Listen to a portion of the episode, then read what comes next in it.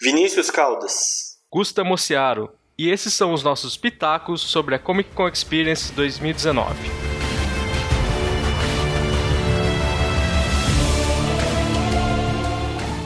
Começando mais um Pitacos. Dessa vez pra gente falar sobre a Comic Con, o grande evento nerd que é realizado em São Paulo. Nesse ano foi realizado no início de dezembro pelo pessoal do Omelete. A Comic Con é realizada desde 2014. Essa aqui foi sua quinta edição do evento principal e eles quebraram um recorde vendendo 280 mil ingressos. Isso pode ser bom ou não, depende da experiência de cada um. E esse é o nosso Pitacos, o podcast da RIPA, que ele não tem um formato fixo nem um participante fixos. Então a gente está aqui para discutir sem muita pauta, sem muito apego, só para a gente entender um pouquinho o que a gente achou desse evento. Vinícius, como que foi a sua experiência? Que dias que você foi no evento? Como que foi? Cara, foi a primeira vez que eu fui na CCXP. Eu nunca tinha ido. Desde o primeiro evento eu tento. Eu prometo, na verdade, né? Eu começo a venda de ingresso e falo: não, esse ano eu vou. Aí passa, chega na, próximo, eles anunciam as atrações, aí fica caro o ingresso e eu não vou. e nesse ano a gente foi convidado, né, pelo canal Coisa dos Tronos, a gente foi chamado pelo Telecine para participar. E aí eles chamaram a gente para ir na quinta-feira é, que era o dia que eu achava que ia estar mais tranquilo, mas desse ano não teve jeito, porque eles esgotaram a venda dos ingressos, então todos os dias tinham a mesma quantidade de gente. É, exatamente. Eu. Esse é o segundo ano que eu vou, né? Eu participei já no ano passado. E esse ano eu fui como imprensa pelo Iradex. Aí sim. Então eu consegui participar tanto da Spoiler Night quanto no, no domingo. E mesmo a Spoiler Night, que eu achei que fosse um dia que estivesse bem vazio, com pouca gente, só com mais pessoal de imprensa, um pouquinho menos de gente, também já tava um tumulto, fila gigantesca, o pessoal se aglomerando em todos os stands ali, não foi assim tão tranquilo quanto eu esperava. Eu até conversei com o nosso amigo Zé Wellington, que estava lá na Art Stanley, uhum. ele também falou que, comparado com todos os anos que ele já participou, até a Spoiler Night estava assim, muito mais abarrotada do que o normal, né? Muito mais gente. É, eu dei sorte então, porque eu fui no ano mais lotado de todos. eu queria ter feito exatamente o que você fez, que foi ir na, na Spoiler Night no domingo, porque na Spoiler Night eu imaginei que nem você que fosse um pouco mais vazio e também ia dar tempo de ver as coisas e tal. E no domingo, porque dizem, aí você pode confirmar ou não, se a galera faz umas promoções assim, relâmpago, porque tá acabando o, o dia para aproveitar a viagem o pessoal faz esquema de estoque, essas coisas. Me contaram uma vez, mas eu não sei se é lenda. Sim, isso aí tava acontecendo. Tinha muito Funko lá em promoção, com 10, 20, 30% de desconto. Uhum. A loja da Warner tava queimando todas as coisas, tava tudo pela metade do preço, então realmente os preços para comprar coisas é, é, bem melhor no domingo mesmo. É, imaginei. Só que questão de público não muda nada. É, é lotado, lotado, lotado. Para qualquer coisa você pega horas de fila ali, né? Sim. Até pra você ir no stand fazer uma compra, para você entrar ali. Tinha a loja da Piticas, tinha a loja da Riachuelo. E todas elas com filas de horas para você conseguir entrar ali, né? É, foi até uma reclamação, a gente tinha comentado um pouco antes da gravação, que é, rolou um texto na, na Folha de São Paulo, né? Qualquer coisa a gente deixa o link aí na descrição pra, pra galera é, ler. Um cara, ele fez meio que um review, né, do, do é um review, na verdade, não é meio, é, do evento, uhum. e uma das reclamações dele foi que é, rolou uma invasão de lojas, assim, né, de Pernambucanas, Renner. A Piticas, ela já sempre tava dentro ali, mas esse ano rolou essas é, fast shop em peso lá, vendendo produto licenciado, é, e uma série de outras coisas, né? O que deu uma abarrotada ainda maior no evento, porque ele virou, e a conclusão dele nesse texto é que, tipo, ele virou praticamente um, um evento de compras, né? A galera foi, eu realmente, assim, fui para gastar dinheiro também. Acho que quando você tá lá, né, você já, você já tá lá, então acaba rolando sempre alguma coisa. Você já tá pronto para isso, né? É, exatamente. É, mas desse ano, não fui nos outros, não sei se você viu alguma coisa assim ano passado. Esse ano o negócio foi intenso, à beira de, tipo, é, engarrafamento no, nos, nos corredores por causa dessas lojas aí pra galera entrar. Né? É, tinha até stand da Havaianas, né? Da, Isso, da Raider, é. coisas que, que não é tanto do segmento geek, segmento nerd assim, mas eles preparam alguma linha específica para conseguir abocanhar ali o mercado, né? Mas aí ano passado teve isso, não teve? Ano passado tinha também algumas lojas, mas não era tão massivo assim como tava desse ano. Ano é. passado parece que eram mais atrações, assim. Eu não acho que seja ruim. Eu acho que talvez o evento tenha que ter uma ala ou tenha que ter uma é, algo mais direcionado para isso, dependendo. Porque assim, a Marvel ela abriu a porteira para ganhar dinheiro com isso, entendeu? Então, é que nem você falou, a galera quer um bocado ali do, da grana.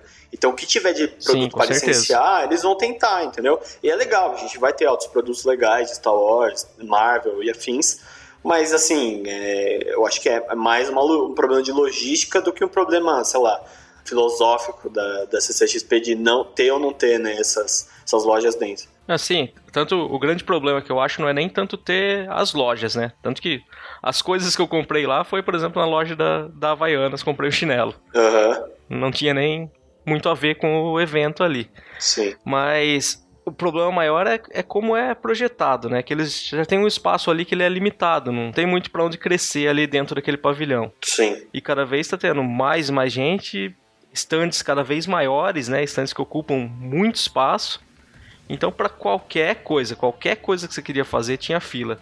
Tinha um, um stand da Oi lá, inclusive, que era para carregar celular. Uhum. Então eu vi que tinha pessoas assim sentadas no chão, formando uma fila de gente sentada para conseguir um espaço para carregar o seu celular. Então ficava ali uma, duas horas sentado esperando carregar o celular de alguém. Uhum. Pra abrir uma vaguinha pra ele ir ali carregar o celular. É. é meio loucura você ir pro evento e ficar sentado na fila para carregar um celular, né?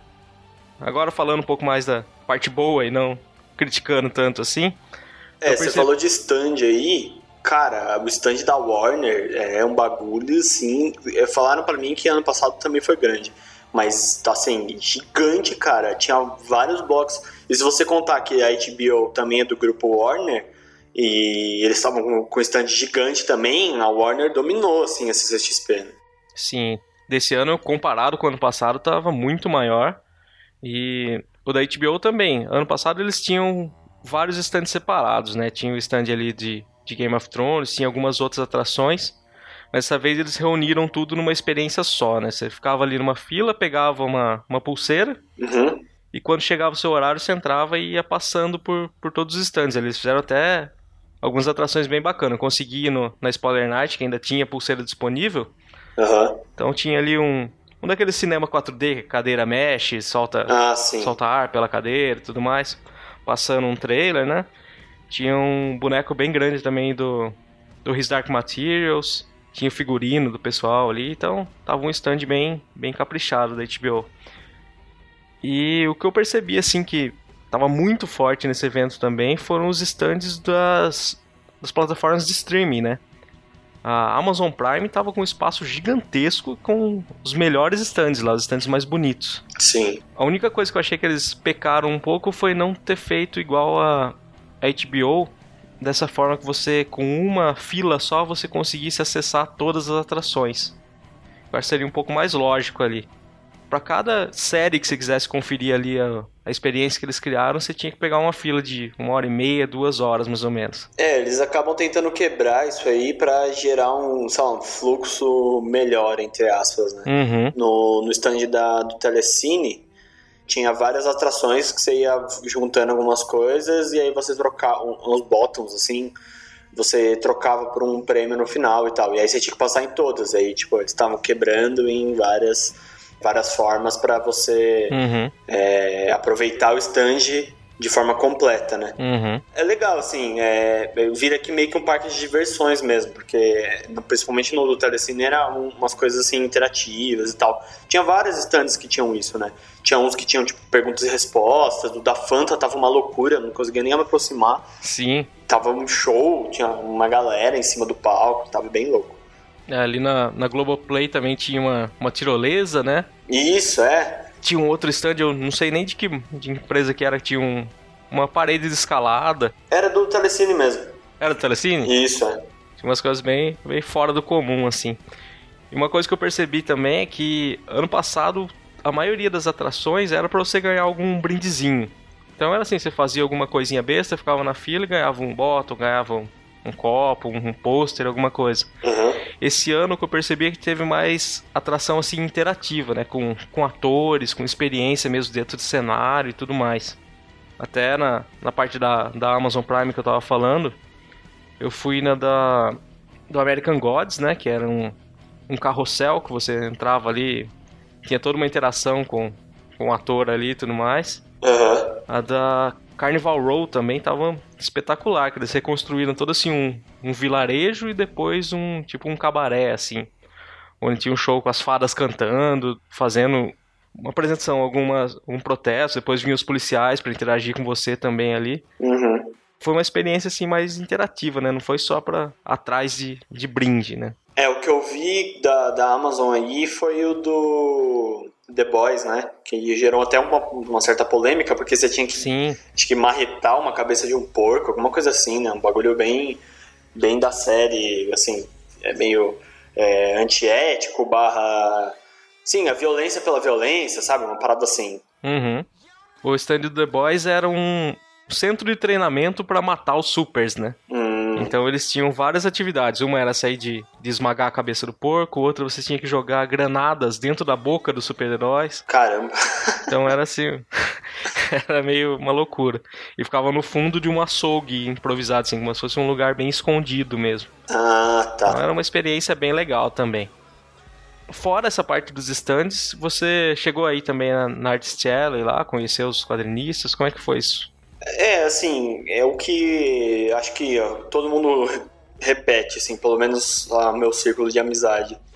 Acaba sendo o lugar melhor, assim, da CCXP, sabe? Uhum. É porque, como a gente tá falando, é, você conseguiu ir nas atrações, mas eu não, como eu fui em um dia só, eu não consegui ir em nenhuma. Uhum. Eu passava do lado do stand, tinha um monte de fila. Eu quis mais conhecer tudo, porque eu acabei é, indo pela primeira vez agora, do que, sei lá, ficar perdendo tempo, entre aspas, na fila.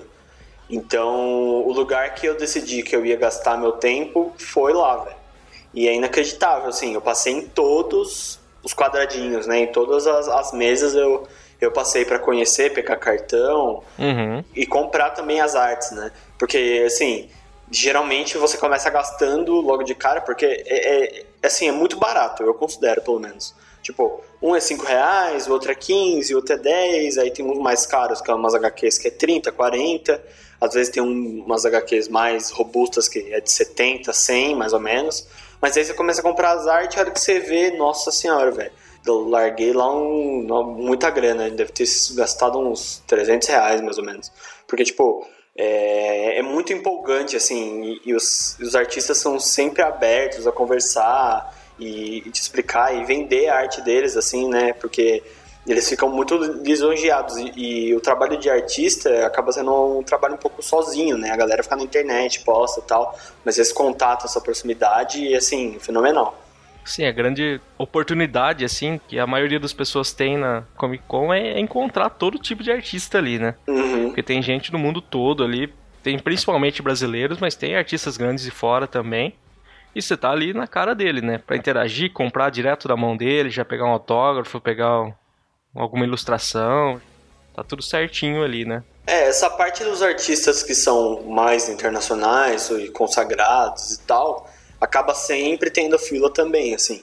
Mas eu acho que nem é essa. Assim, depende, né? Às vezes você tem um cara que é, você é muito fã dele, você é, acompanhou o quadrinho dela e, e você quer tá lá, pegar um, um autógrafo, etc. Mas eu acho que os artistas brasileiros em si é uma oportunidade muito grande de você conhecer e prestigiar o trabalho, sabe? Porque. Exatamente. É, porque assim, o Marvel, é, DC, etc., você acaba, tipo, os caras meio que já estão. É só mais um evento pra eles, sabe? Mas a galera brasileira é uma oportunidade, assim, tremenda da galera criar contato, network e tal. É, é muito, muito diferente, assim. Eu gosto de, né, de valorizar mais os, os artistas brasileiros. Sim, o pessoal mais independente ali não é nem só um, um canal ali pra ele se expor, é um canal de venda mesmo, né? É um É, com certeza. momentos que ele tem maior oportunidade de, de expor o trabalho dele e já conseguir um retorno mais rápido, né? Sem ter custo com frete, sem ter custo com nada. Exatamente. Vai ficar fácil ali pra ele entregar e já tá com o público na frente dele, né? É, e o legal é que, por exemplo, tem, tem alguns artistas que eu já acompanho, assim, né? Uhum. Então, seja no Instagram ou seja pelo comprado algumas coisas em financiamento coletivo, etc. Tem o Hugo. Bom, é o cara do Contos dos Orixás. Ficou bem famoso, ele faz umas ilustrações na pegada do Jack Kirby, é, bem vintage assim da Marvel, né? Ele pega alguns quadros icônicos e, e, e usa os orixás como personagens e tal. E aí eu ajudei no financiamento e lá no começo, quando ele começou, a gente o ajudou, né? Tem uma galera e tal. E ver ele lá com outros trabalhos e, tipo, aumentando o portfólio dele é, é muito legal, assim, sabe? É um, você vê a galera crescendo e, e, a comunidade se ajudando, né? É muito.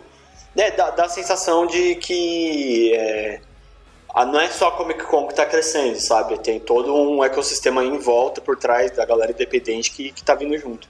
Exatamente. Quem tava lá também é o Zé Wellington, né? Que a gente já comentou um pouco mais cedo, amigo nosso, que faz parte do Iradex sempre. Exatamente. Ele tava lançando Steampunk Ladies, Choque do Futuro, que é a segunda edição agora do quadrinho dele, né? Segundo capítulo, né? Ele até deixou bem claro que não precisa ter lido o anterior para conseguir ler esse, mas é uma segunda versão, é uma continuação, né? E ele deu uma opinião pra gente, ele mandou um áudio aqui falando um pouco como é a experiência dele como expositor, né? Então vamos ouvir aqui o que, que ele falou pra gente. Olá, olá! Zé Wellington falando aqui. Fui convidado para falar um pouquinho sobre as minhas impressões da CCXP, no caso a do ano de 2019, que foi essa última que aconteceu após esse áudio. E cara, assim, um evento absurdo, como sempre. É, é minha segunda CCXP, se contar com a CCXP Tour, que aconteceu em Recife, é minha terceira, mas é minha segunda em São Paulo o evento ele só cresce, né? Fica aquela impressão, inclusive, de como é que se vai, vai se resolver para que ele continue crescendo, né? Porque o espaço limita muito o evento. Mas é um evento incrível, né? É, e você está num lugar onde a gente tem grandes players do entretenimento mundial reunidos, tentando divulgar lá suas, suas produções, né? Eu especificamente participo dentro da Artists Alley, então eu tenho uma visão de expositor também. É, eu, na verdade, mal vejo qualquer coisa do evento, a gente fica meio que plantado na mesa, atendendo pessoas durante as várias horas, né? Chegar a ser 10 horas num dia. Né? E para mim o evento é sempre muito bom para fazer um contato né, com as pessoas de outras cidades. Como eu sou de Sobral, no Ceará, é, o evento sempre foi uma oportunidade de conversar com o público do Sudeste, ainda que eu receba gente de todo canto lá. Muito comum, inclusive, receber nordestinos né, de outros estados, né, além do Ceará. E é sempre muito legal o momento que a pessoa me conhece pessoalmente. Tanto ano passado quanto esse ano eu tive com trabalhos novos, então eu percebo que é quando muitas, muitas pessoas deixam para comprar o trabalho, porque levam com dedicatória, né? tem a oportunidade de conversar um pouco comigo. E assim, para nós que trabalhamos, que somos quadrinistas, né, que somos artistas do evento, o evento ele, ele é muito importante, ele é sem igual no país. Nenhum outro evento chega ao tamanho dele. É um evento que é muito comercial, né, diferente de outros. Né? A gente tem um evento muito grande no Brasil que é o FIC, Festival Internacional de Quadrinhos de Belo Horizonte, que já é muito tradicional, tem décadas aí já. Né? E apesar de ser um evento incrível, onde a gente se encontra, se relaciona, né, ele não chega ainda nem perto do tamanho, né, é, do volume de pessoas, de vendas que a gente faz, né, sendo mais claro, dentro da CCXP. Então muita gente vai para desaguar mesmo seu material, né, para vender e apesar de ser um investimento razoável, né, especialmente se você vier de fora do estado, normalmente você consegue sair com algum lucro, né, porque existe muita movimentação ali, muita gente compra mesmo. Assim, é um evento que eu espero continuar indo, cara. Um evento muito bacana. Sempre que encontro os organizadores, Érico Borgo, Marcelo Forlani, Ivan da Costa, da Chiara Escuro, sempre parabenizo demais pelo que eles conseguiram, né? É, e agora é um evento que é ponta de lançamento de filmes para o mundo inteiro, né? O trailer da Mulher Maravilha saiu pela primeira vez no evento, então já não é mais uma coisa que só o brasileiro olha, já tá todo mundo aí fora do Brasil aguardando para ver quais são as novidades que vão sair no evento, né? Que vão sair pela primeira vez no mundo inteiro. Mas é isso, eventaço, como sempre, né? E fique sempre aí na expectativa dos próximos eventos, tá bom? Valeu, galera! Então, para quem quiser conferir o Steampunk Ladies, tem o link aqui no post para quem não esteve presente lá e quiser adquirir, né? E além dessa área dos artistas, dos quadrinistas e tudo mais, tem o, o, grande show da Comic Con mesmo, né? Que são painéis com os artistas internacionais, com o pessoal fazendo a grande divulgação dos novos filmes tudo mais, né? Então esse ano a gente teve painel do Star Wars, que foi um dos mais concorridos, o pessoal ficou horas na fila ali, teve briga, teve polêmica por distribuição de pulseiras fora do horário que estava combinado e tal. Mas foi o evento que todo mundo estava esperando ali, né?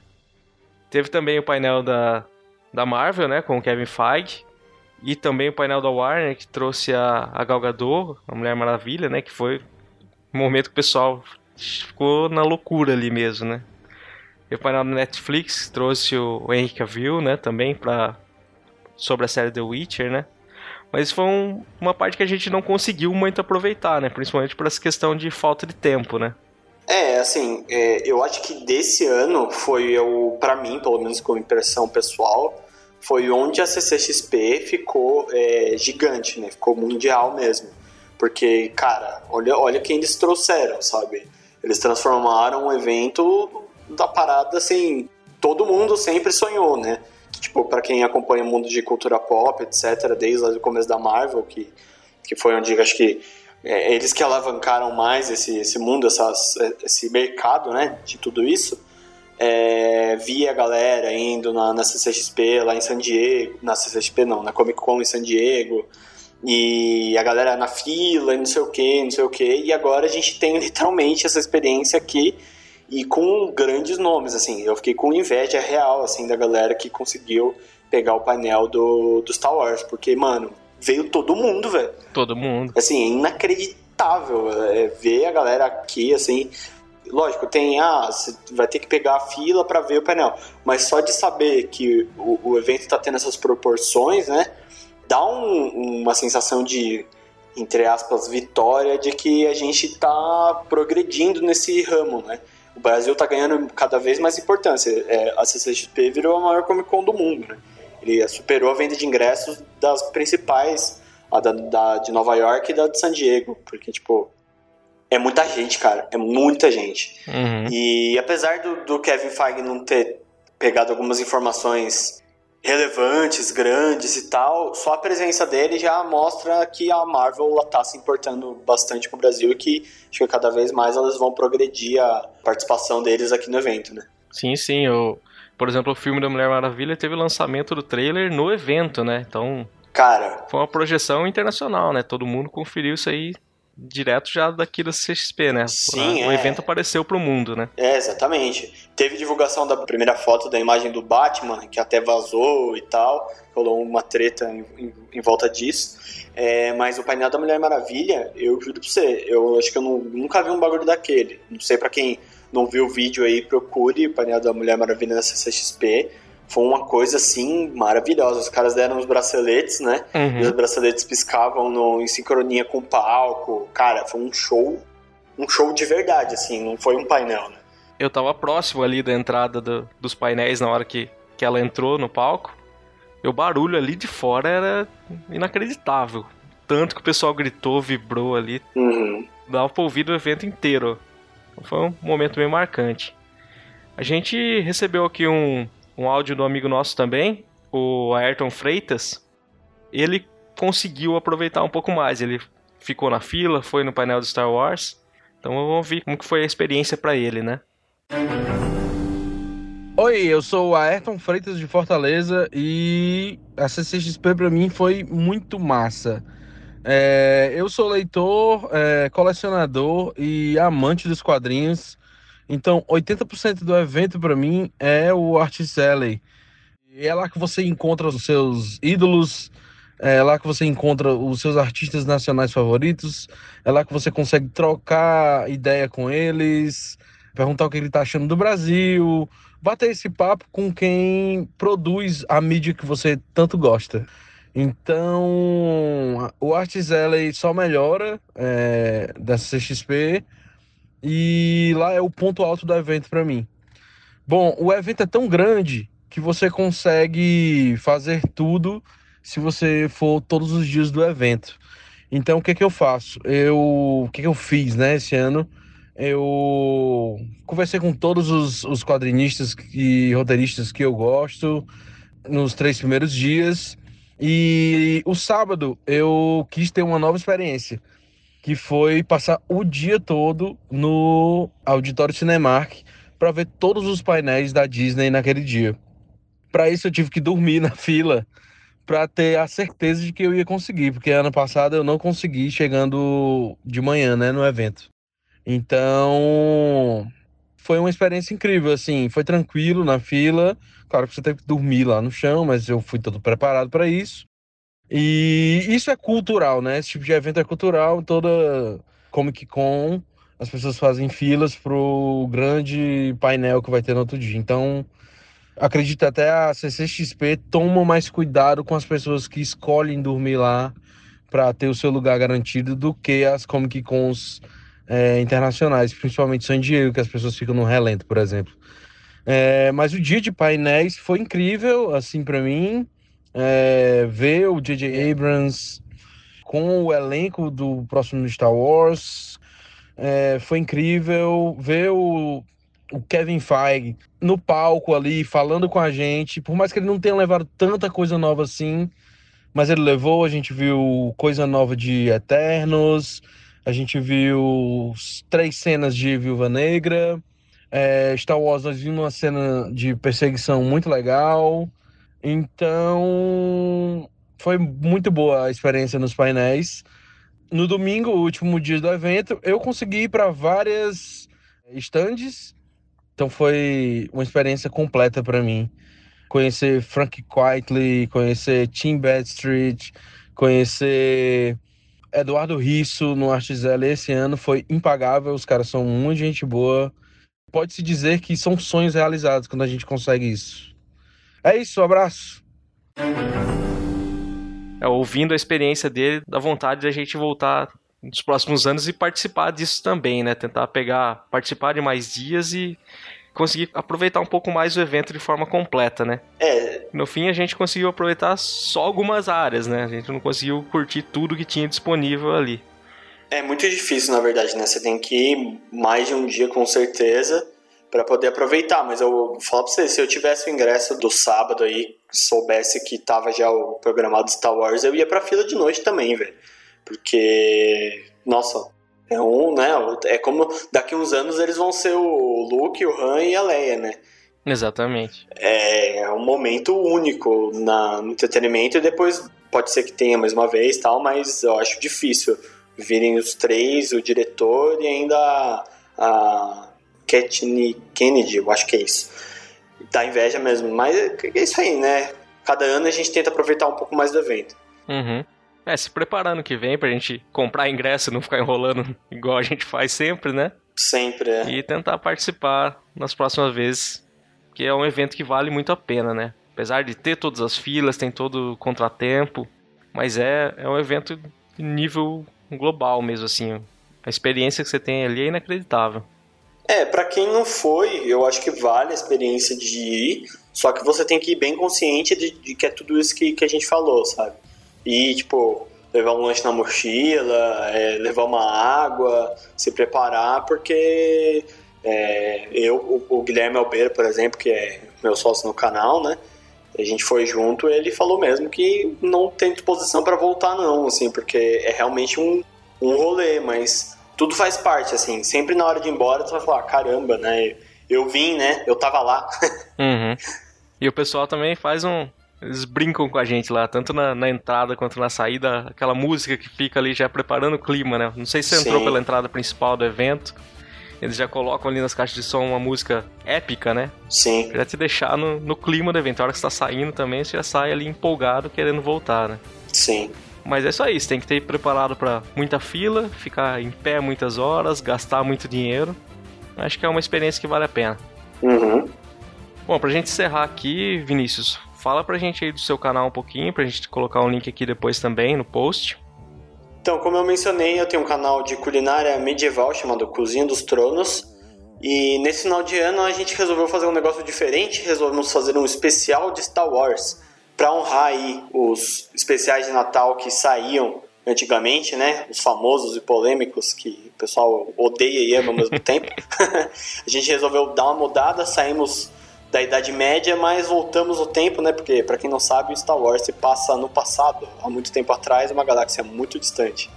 Então, fizemos três receitas de Star Wars que vão sair a partir do lançamento do filme. Para quem quiser conhecer, é só entrar em youtube.com/barra Cozinha dos Tronos, que vai estar tá lá. E cara, eu particularmente adorei fazer esses vídeos, eu sou muito fã da saga e ficou uma estética muito legal, muito diferente. E a gente vai manter essa tradição aí de fazer sempre um vídeo especial no final do ano, porque eu acho que a gente pode sair um, ter um pouquinho de liberdade artística e fazer outras coisas. Ah, sim, é sempre bom. Então, beleza. Valeu, Vinícius. Até mais, cara. Valeu. Falou.